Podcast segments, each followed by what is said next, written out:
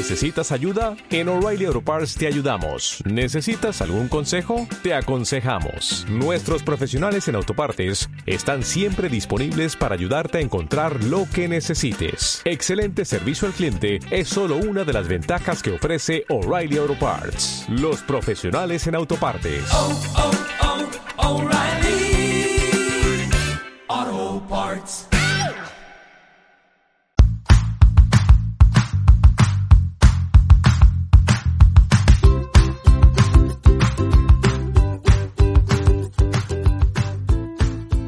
Buenas a todos.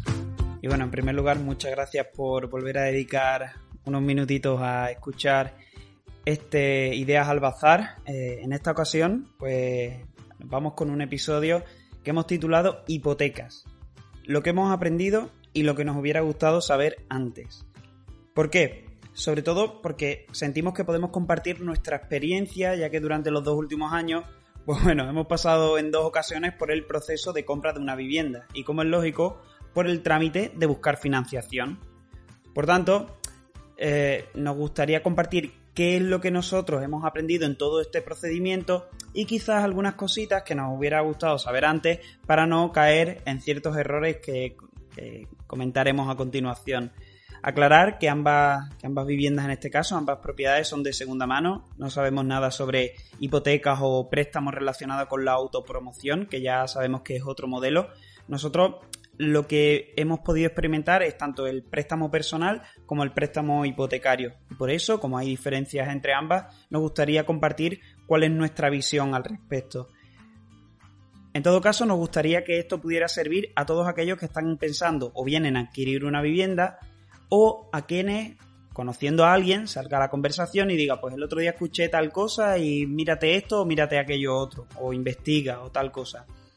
Igualmente, dejar algunas referencias de personas excepcionales, de excepcionales profesionales y referentes a los que nosotros seguimos en su momento, tanto para iniciarnos en este mundillo como también si quieres saber algo más avanzado respecto a la inversión en propiedades inmobiliarias y demás, algo que, que nos gusta igualmente. Bien, pues comenzamos. Lo que aprendimos y lo que nos gustaría haber sabido antes de pedir un par de préstamos. Bueno, lo primero que aprendimos es la diferencia entre el préstamo personal y el préstamo hipotecario.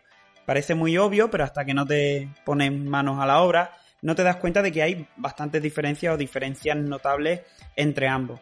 Básicamente, y sin meternos en teoría y leer una definición, algo que podemos hacer yendo a internet, Básicamente el préstamo hipotecario está vinculado a un inmueble, mientras que el préstamo personal te lo puede facilitar una entidad bancaria o cualquier prestamista para que tú lo utilices uh, en lo que tú quieras. Es decir, no te pueden dar una hipoteca para que te, para que te compres un coche. Esto que puede parecer muy obvio, nosotros, pues yo al, antes de, de embarcarme en la primera vivienda, pues no lo sabía. El préstamo hipotecario también tiene algunos matices respecto al préstamo personal y es que tiene un mayor plazo de devolución, algo que es obvio porque normalmente ese inmueble suele tener un precio más alto, tiene un menor tipo de interés, esto que también tiene algo de truco porque al ser más alargado en el tiempo, al final hay que ver el concepto eh, total de los intereses que pagamos, pero bueno, el tipo de interés, el porcentaje de interés que nosotros pagamos respecto al dinero que nos prestan sí que es menor respecto al préstamo personal. Ahora veremos los dos tipos de interés que nosotros hemos obtenido en función del tipo de préstamo. Eh, normalmente eh, suele ser un mayor gasto de constitución y eso supone, o es lógico, en base a que si tú pides más dinero, pues todos los gastos asociados, como son gestoría, como son notaría, bueno, todo lo que involucra y que veremos más adelante, que es otra cosa que aprendimos, eh, también es mayor en el préstamo hipotecario que en el préstamo personal. La segunda cosa que aprendimos y que nos hubiera gustado saber antes son que las prisas no son buenas consejeras y esto no, no es solo relacionado con los préstamos hipotecarios. Pero en este caso nosotros tenemos un buen ejemplo. Y es que en el primero de los casos, cuando necesitamos para la primera vivienda, nos quedamos con un préstamo personal que estaba preconcedido por una entidad como es ING, con la que estábamos súper contentos. Bueno, buscábamos financiación, de repente la necesitábamos, había ahí un preconcedido con luces de, de neón eh, llamándonos y lo que hicimos fue en tres clics, básicamente habíamos hecho todo el procedimiento y solo era cuestión de recibir los cheques en un, en un plazo de tiempo que establece la entidad. ¿Qué es lo que hubiéramos podido hacer? Pues bueno, hubiéramos podido comparar, negociar con otras entidades, buscar otras opciones. Nosotros ni siquiera valoramos otras opciones. Entonces, en su momento, no supimos si pudiéramos haber cogido mejores condiciones. En cualquier caso, nosotros el TAE que cogimos del 299 eh, parece que no fue mal negocio al, bueno, investigar un poco a posteriori, que ya no servía mucho, pero sí que lo hicimos. Bien, pues nuestro préstamo personal, el primero, a unos 55.000 euros que fue lo que solicitamos, 50.000 euros aproximadamente. El TAE que tuvimos que pagar es de un 2,99%, tasa anual equivalente. Posteriormente explicaremos qué, cuál es la diferencia entre TAE y TIN. También aprendimos bueno, no aprendimos de primera, por lo menos a leer. ¿Por qué? Porque en la segunda ocasión, cuando nos metimos con la, con la segunda vivienda, solicitamos una tasación a ING Direct, que es uno de estos documentos que ya decimos que son gastos asociados con los que tú no cuentas, que comentaremos posteriormente, y solicitamos una tasación a ING pensando que era gratuita. Nosotros habíamos pensado que los bancos estaban obligados a dar esa, esa tasación de forma gratuita, pero resulta que es gratuita solo si te quedas con el préstamo que ellos te ofrecen. Si tú sacas la hipoteca con ese banco, el precio de la tasación se reduce del montante que tú tengas que, devolver. En este caso, pues bueno, afortunadamente hicimos la tasación con ING, no obtuvimos o no, no hicimos finalmente el préstamo hipotecario con ING, simplemente pagamos la tasación, pero esta sí que sirvió eh, para, la otra entidad. Es decir, la otra entidad pudo, pudo dar validez a ese certificado que, bueno, que va firmado por un tasador y, es bastante, bastante legal y no hubo problemas. Pero podíamos haber leído, ¿por qué no?, las condiciones antes de solicitar una tasación tan rápido. Esto es lo que tiene ING. Son buenos, pero te ponen todos los botoncitos muy cerca y al final eh, muchas veces eh, solicitamos procedimientos que, con los que no sabemos si hemos leído todo detenidamente. Bueno, sí que aprendimos a la segunda, por lo menos a comparar. ¿Por qué? Porque en la segunda ocasión, en la segunda vivienda, comparamos todos los bancos habidos o por haber.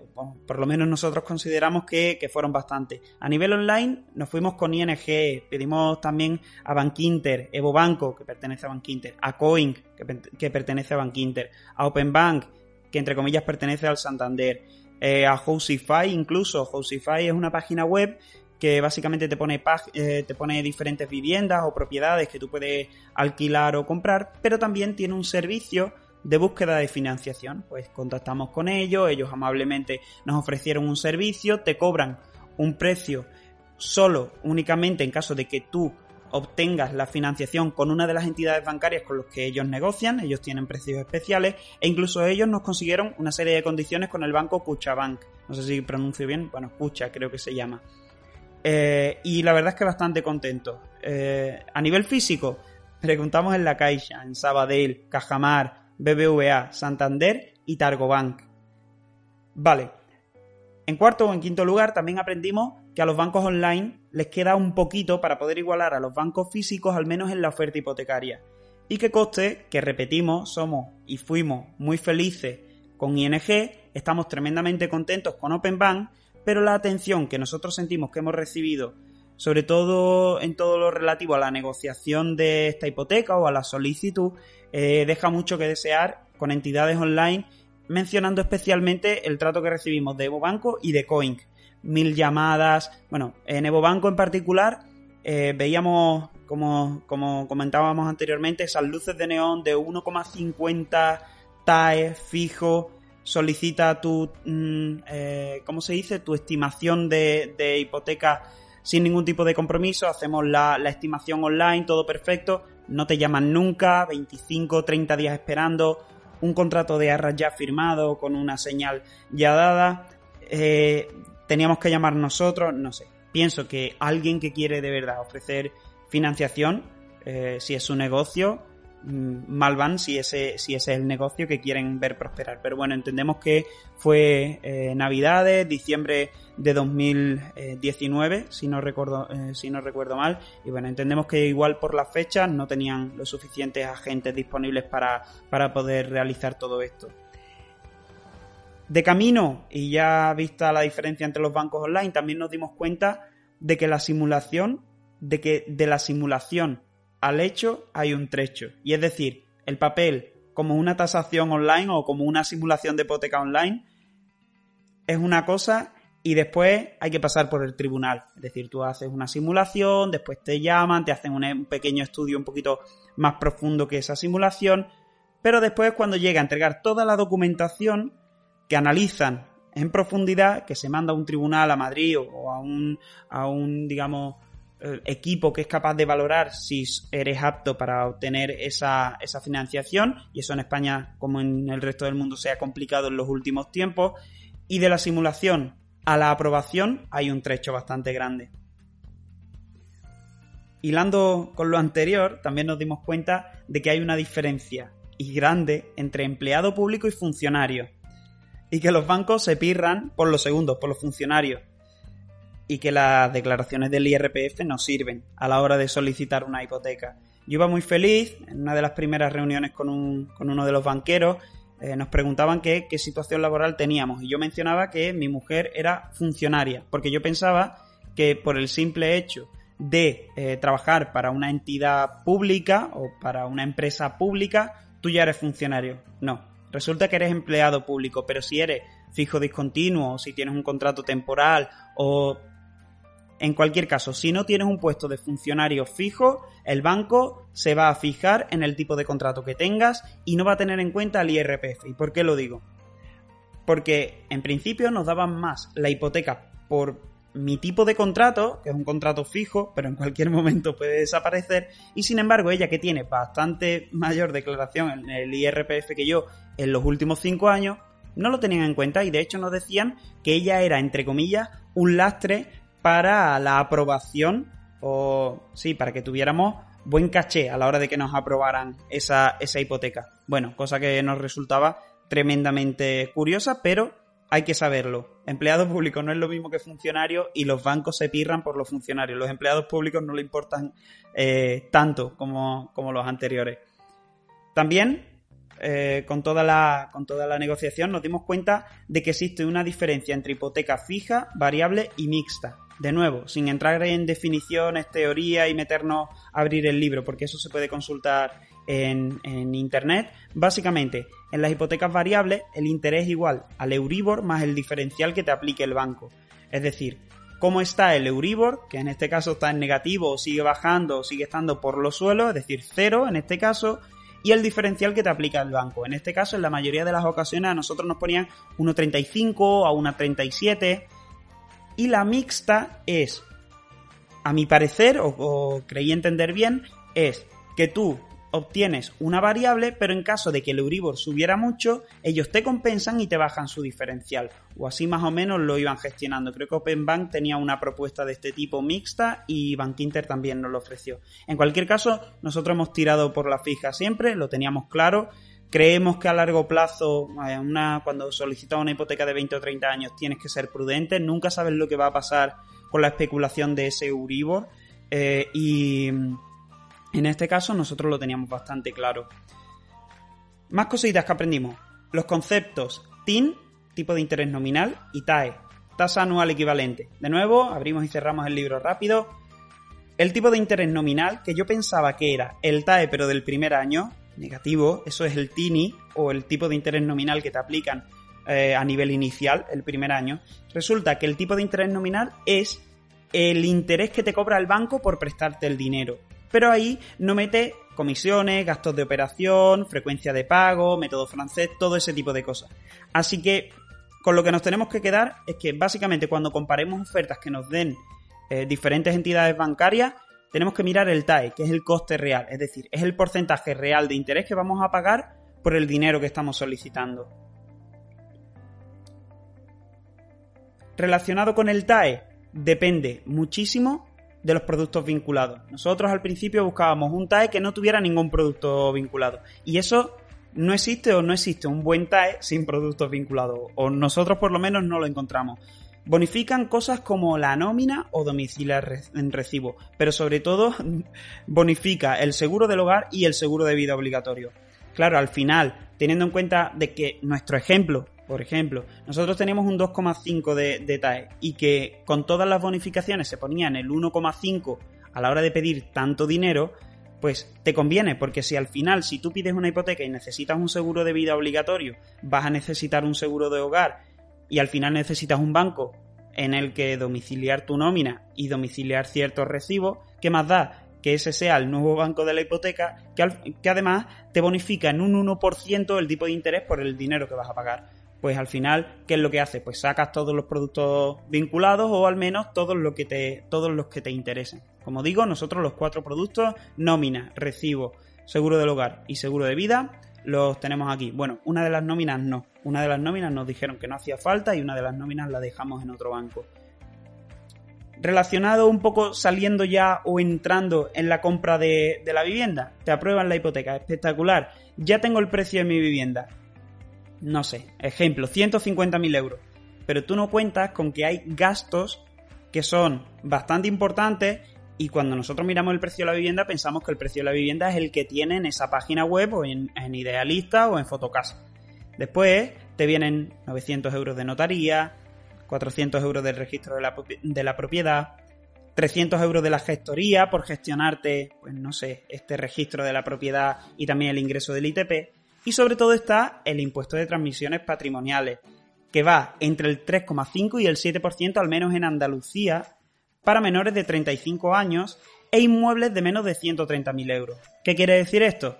Que tú solo vas a pagar el 3,5% si tu vivienda o la vivienda que compras vale menos de 130.000 euros y si tienes menos de 35 años. Si no, pensemos que, por ejemplo, una vivienda de 200.000 euros, que no es nada descabellado, al 7%, estamos hablando de mucho dinero. Estamos hablando de casi 20.000 euros, digamos 16.000 euros, solo de ITP.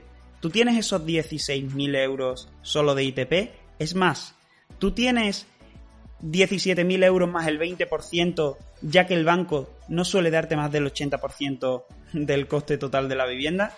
Eso es algo muy a tener en cuenta.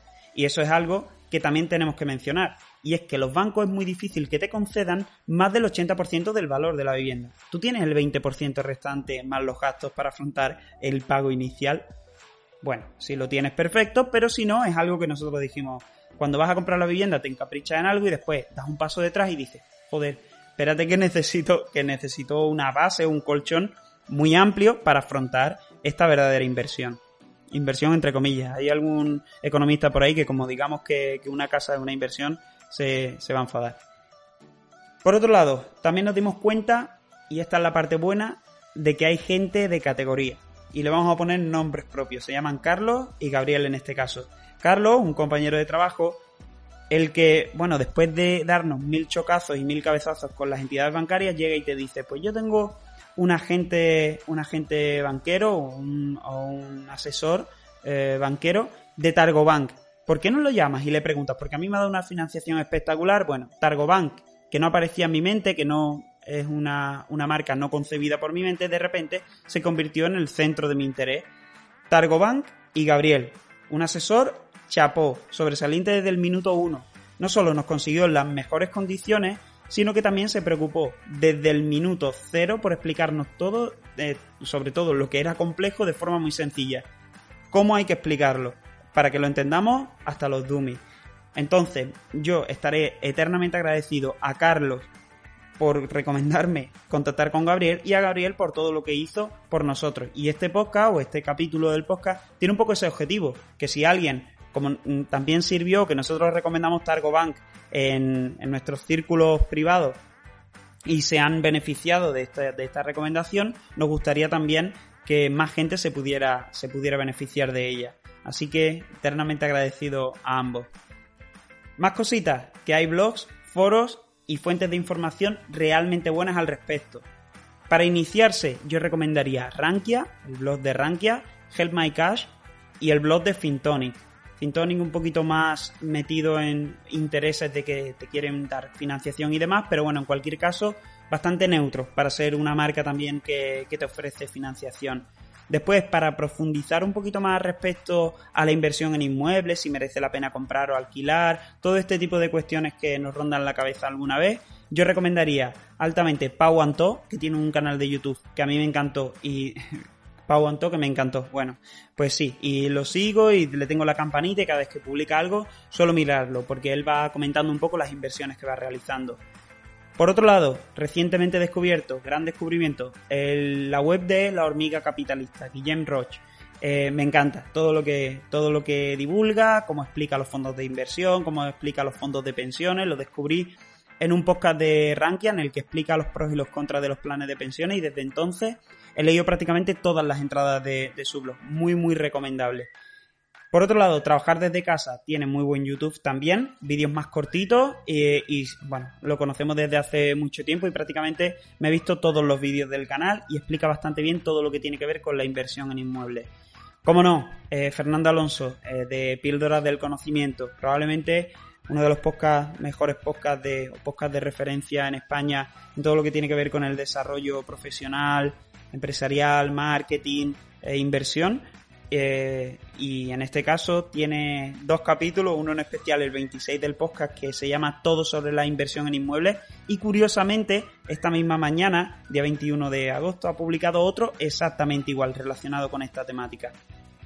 Finalizamos, para no alargarnos más, decir que nunca es tarde para que el Leroy Merlin deje de ser un sitio hostil por definición Malas tardes, pasadas en sábado dando vueltas por el Leroy Merlin, deseando irme a casa, no me gustaba ver herramientas, no me gustaba ver puertas, no me gustaba ver eh, escayolas ni, ni, ni, trompos.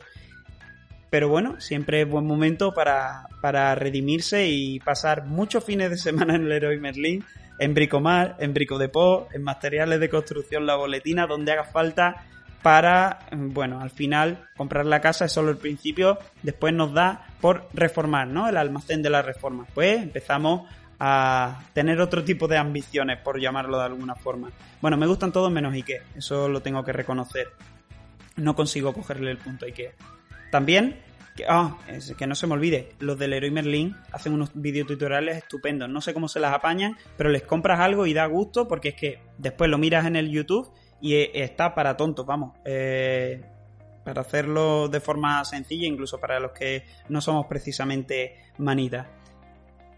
Último punto, que no hay nada como el placer de vivir en tu casa. Siempre o durante mucho tiempo renegué sobre lo que es tener mi, mi propia vivienda, pensaba vivir de alquiler, el modelo alemán toda mi vida. Bueno, esas son ideas que se tienen durante un tiempo, eh, pero descubrí hace dos años o así que no hay nada como la sensación de vivir en tu propia casa, bueno, en tu propia casa o la que tienes a medias con el banco, pero esa sensación eh, existe. Y que no hay nada como el placer de sentirte cómodo en tu hogar, pero sobre todo de poder compartirlo con la persona adecuada. Esa que es mi señora esposa, la que me soporta como si me hubiera hecho una carrera de psicología en lugar de una de enfermería. Así que otra persona a la que darle las gracias por, soportarme debajo, debajo de este techo. Sin más, se despide este episodio dedicado a los préstamos, a la hipoteca y un poco a la inversión eh, inmobiliaria. Espero que haya gustado, espero que sirva y os mando un fuerte abrazo.